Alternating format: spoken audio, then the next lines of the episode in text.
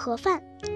校长先生带着小豆豆去学生们吃午饭的地方参观。校长先生告诉小豆豆，只有吃午饭的时候，大家不在电车上，而是都集中在礼堂里。礼堂就是刚才小豆豆来的时候石头台阶。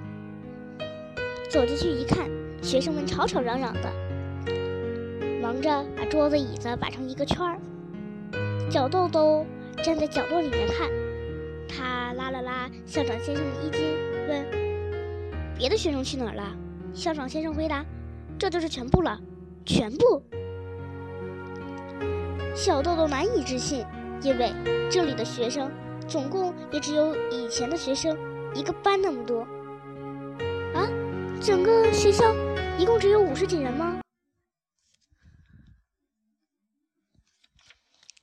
校长先生说：“是啊。”小豆豆越发觉得，这个学校无论什么地方都和原来的学校不一样。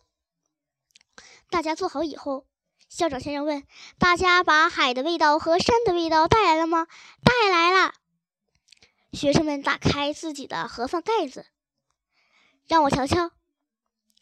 校长先生走进大桌子里，一个学生一个学生的看。